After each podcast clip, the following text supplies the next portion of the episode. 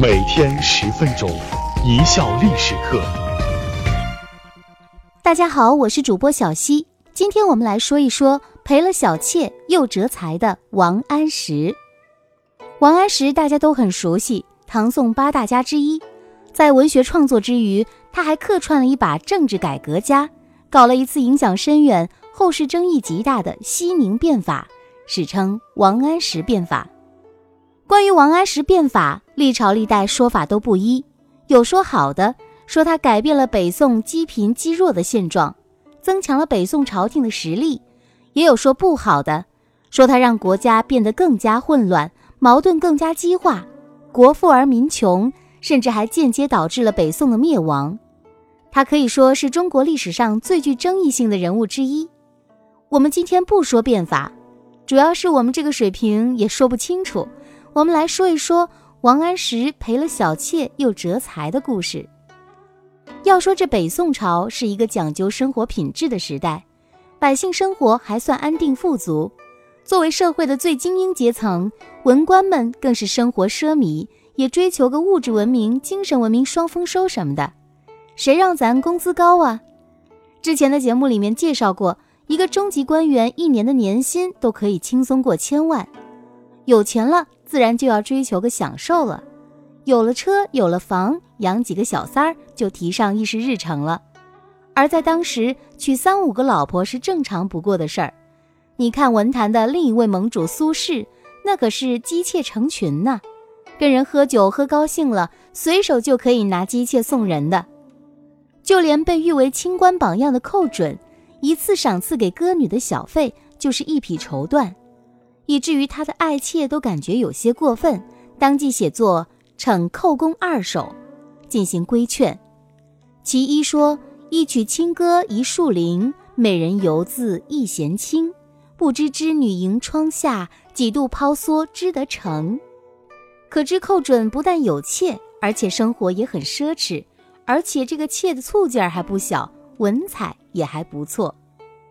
而在北宋奢靡的社会风气下，始终坚持一夫一妻的也大有人在。其中就有王安石，以至于在变化期间，新旧两党整天在朝堂之上扯皮，相互攻击，但是没有一个人拿王安石的生活作风问题说事儿。可见王安石在这方面确实是从一而终的。不仅如此，史书上还记载了一件他拒绝纳妾的轶事。故事发生在他四十岁那年，王安石升任知制诰，负责审查京城刑狱案件。这也算是朝廷的中高级官员了。随着在朝中地位和名气越来越大，当然也越来越忙。夫人吴氏就盘算开了，这府里出来进去的也就我一人，孩子还一大堆，招呼这一大家子也确实辛苦，难免对相公的照顾有所不周。平时也没个端茶倒水的人，时间长了，相公会不会有意见呢？再者，咱家现在也是大户人家了。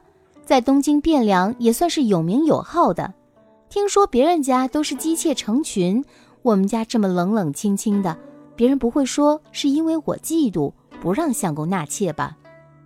其实啊，还有一个原因，宋代人有个风俗，一些大家族因为家教比较严格，一般是不允许纳妾的。但是啊，过去的人对传宗接代看得比较重，如果一个男子四十岁以后还没有子嗣，法律也规定可纳一房妾，慢慢的这个规矩演变成了人到了四十，只要有条件的都要纳一房小妾了。吴氏想来想去，决定给王安石纳一房妾，但吴氏还是了解王安石性格的，他的性格就两条：一是拗，也就是执拗固执，人称拗相公；还有一条就是傲，对于纳妾这种事情，打死他都不会主动提的。吴氏决定自己帮丈夫把这个事情给办了，而且是先斩后奏。话说这一日，在外面累得跟死狗似的的王安石回到了家中，径直就进入自己的卧室，准备找夫人按按脖子、揉揉肩膀。一进内室，傻了，老婆不在家，床上却坐着一位二十多岁、年轻貌美的女子。只见那女子二十出头，容貌秀丽，发髻高挽。上插凤凰碧玉簪，身穿五彩绣服，淡妆细抹，颇有撩人。身子正斜倚在床边，羞答答地看着王安石。好家伙，这叫灯下美人，越看越精神。只见那美人眉目传情，杏眼含春，好像在打量，又似在羞怯，好一副欲拒还迎的风情。王安石的头嗡的一下就炸了，大吃一惊。难道我走错房间了，闯到了隔壁家？要说我虽说也姓王，但我不是那个传说中的隔壁老王啊。要说这假冒的隔壁老王定力还算不错的，赶紧的定了定心神，忙问出了哲学界的三大终极问题：你是谁？你从哪里来？你要干嘛？遇到个如此大煞风景的货，那漂亮女子也是一阵恶寒，只得如实招来。她就是夫人吴氏给王安石新娶的妾。说新娶有点不恰当，应该是新买的。她原是一个下级军官的妻子，她的丈夫在一次押送军用物资的过程中，在河里翻了船，损失了一大批货物，被上级判罪，家产全部查没后，还差九十万钱。九十万钱是多少呢？约合一千一百六十八民。当时的物价，一民相当于一两银子，一千一百六十八民大约相当于今天的八十七万六千元。上级说，如果能如数交钱，人就可以释放，保持原职；如果没有钱，她的丈夫就要被免职，还要判刑。由于丈夫已被拘押，女子爱夫心切，又没有地方去筹措这么大数量的钱款，万般无奈，才到买卖人口的地方。自己插上三根稻草，自卖其身，要价就是九十万钱。不巧被正在市场上转悠的吴氏瞅见了，见他模样俊俏，顿时生了三分喜欢，就是要价太高。要知道，当时一名姬妾大概是五万钱左右。后来一打听，他是遭逢大难，卖身救夫，也敬佩他的品格。只是九十万钱，对于不太富裕的王家。那也是一笔巨款呢。犹豫许久，最后银牙一咬，东挪西借，凑了九十万钱，将这女子买回了家中。吴氏告诉他，买她是要留给官人做妾，吩咐他要好好服侍官人，又说官人是个难得的好人，不会亏待他的。说到此处，那女子不禁悲从心来，忍不住掉下了几滴伤心的泪。听完女子的哭诉。王安石大概搞清楚了事情的来龙去脉，这个事情从头到尾都是夫人的安排，人家一番好意，自己倒不好拒绝。这女子眉清目秀，倒也别有情趣，尤其是梨花带雨，让人心生怜爱。但是要留下这女子，难免又有点乘人之危。虽说是手续合法，还救人一命，但这说出去总是不好听啊。犹豫再三。老王还是命女子回到他自己的房间安歇。第二天一早，命人将女子找来，告诉美女：“我知道你也并非诚意待我，只是家中有难才出此下策。我也不忍为难你。这样吧，我去把你的丈夫找来，把你带回去寻些生计去吧。”美女没想到是这个结果，感动的都要崩溃了。不久。王安石将他正牌老公也找来，让他带着妻子离去。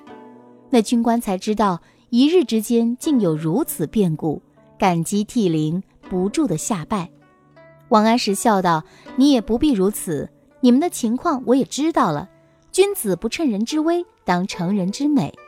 今日也算我们有场缘分，令夫人在此完好如初，这个你不必忧心。”知道你们现在已身无分文，将来也怕没个落脚处，不好生活。捉襟不识高低，有辱了令夫人。这九十万钱，且做是赔罪钱，我再赠些钱物，回去吧，好做些营生，当够你们夫妻用度的。得，吴氏的纳妾计划最终破产了，而且还落了个人财两空。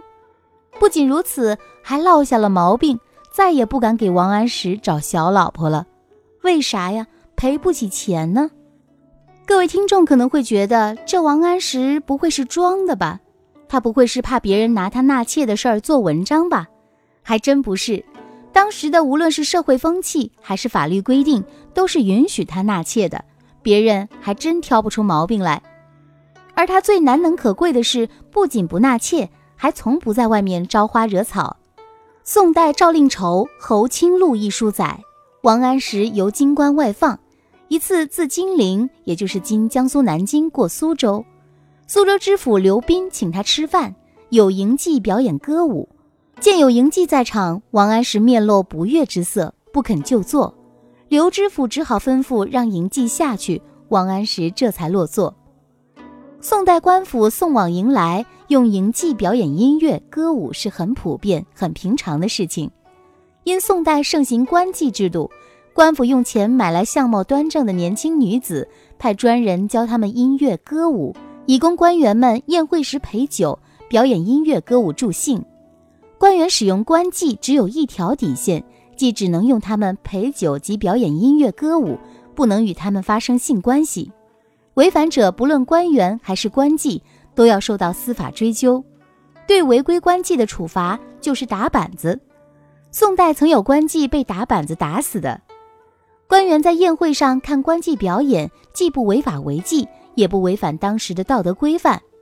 但王安石对自己要求很严，连见都不愿见官妓。终其一生，王安石只有一个夫人，更无任何桃色事件，绝无绯闻。与夫人共生有三子三女。假冒伪劣的隔壁老王，除了严于律己、不好女色之外，还有一个特点是不贪钱财。他辞职搬出相府时，所有的官府之物寸草不带。吴夫人特别喜欢那里的一张床，想按照原价付钱买下来。王安石也没有同意，因为他认为这样将来会说不清楚。不爱官，不爱财，不爱色，王安石是个地地道道的三不爱官员。抛开政见，单论私德，王安石可谓北宋文人之首。感谢大家的收听，本节目由一笑而过影音工作室出品。